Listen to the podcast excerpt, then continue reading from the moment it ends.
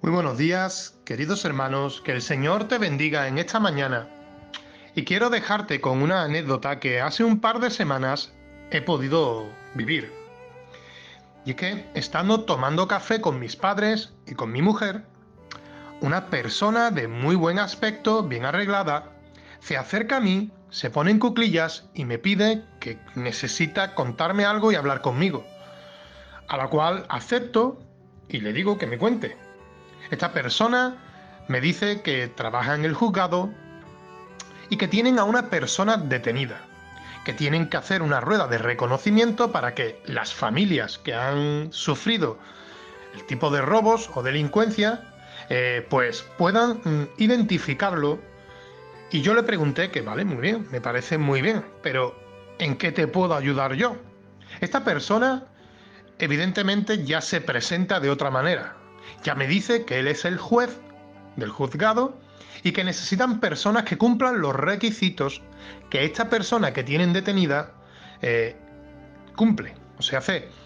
Este hombre me decía que por el tipo de pelo, yo que no tengo, pues por mi calvicie cumplía los requisitos. Sí que es verdad que mi altura no es la altura de esta persona, pero que sí lo podía ayudar.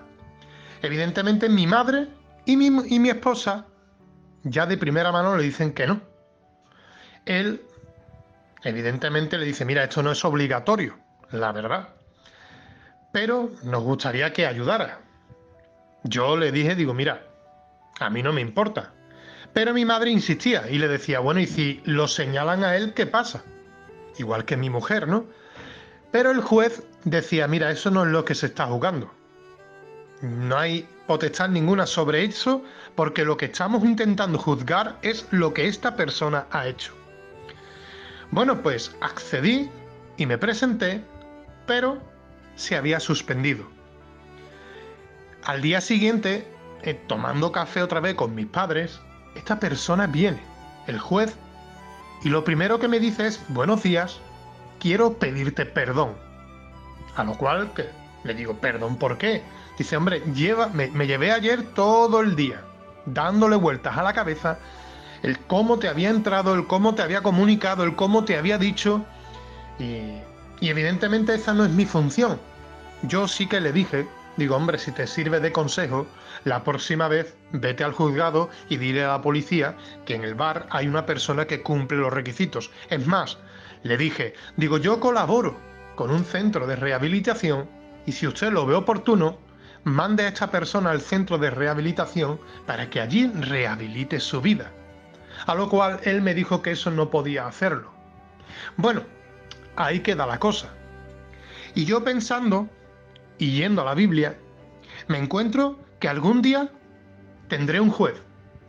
Un juez que no vendrá pidiéndome perdón ni mucho menos, Segunda de Corintios 5:10 nos dice, porque es necesario que todos nosotros comparezcamos ante el tribunal de Cristo, para que cada uno reciba según lo que haya hecho mientras estaba en el cuerpo, sea bueno o sea malo. Y es que algún día tendré que presentarme ante Él y rendirle cuentas. Así que esta realidad nos debería de motivar más aún para servirle. El segundo punto es que el temor reverente de Dios, como dice segunda de Corintios 5:11, el siguiente versículo, donde dice, conociendo pues el temor del Señor, persuadimos a los hombres, pero a Dios les es manifiesto que somos lo que somos y espero que también lo sean vuestras conciencias. Y que la Biblia nos habla mucho sobre el temor del Señor. Y el temor del Señor no es otra cosa que el principio de la sabiduría, y el que es sabio, dice su palabra, gana almas para Cristo. A eso estamos creados. El tercer punto dice que el amor de Cristo nos constriñe. Esto viene ya en 2 de Corintios 14 y 15. Y dice así, porque el amor de Cristo nos constriñe pensando esto, que si uno murió por todos, luego todos murieron y por todos murió, para lo que es, los que viven ya no vivan para sí, sino para aquel que murió y resucitó por ellos. El amor de Cristo no nos restringe ni nos ata. Simplemente nos insta a motivarnos y sobre todo a, a impulsarnos a difundir su palabra. Él nos apremia ante todo. Y lo que sí quiero hacerte ver hoy es que algún día todos tendremos que comparecer. Todos tendremos que rendirle cuentas. Y así como este juez vino pidiendo mi ayuda, pero sobre todo vino al día siguiente pidiendo perdón, Jesús el día de mañana no vendrá de esta manera. Jesús es evidente, Dios es amor, pero también es fuego consumidor. Que te quede claro, hermano, que somos criaturas suyas, somos hechuras suyas y somos creados para servirle. El día de mañana compareceremos ante Él y Él nos hará una pregunta. ¿Qué debo de hacer para dejarte entrar? ¿Qué le contestarás tú? Que el Señor te bendiga.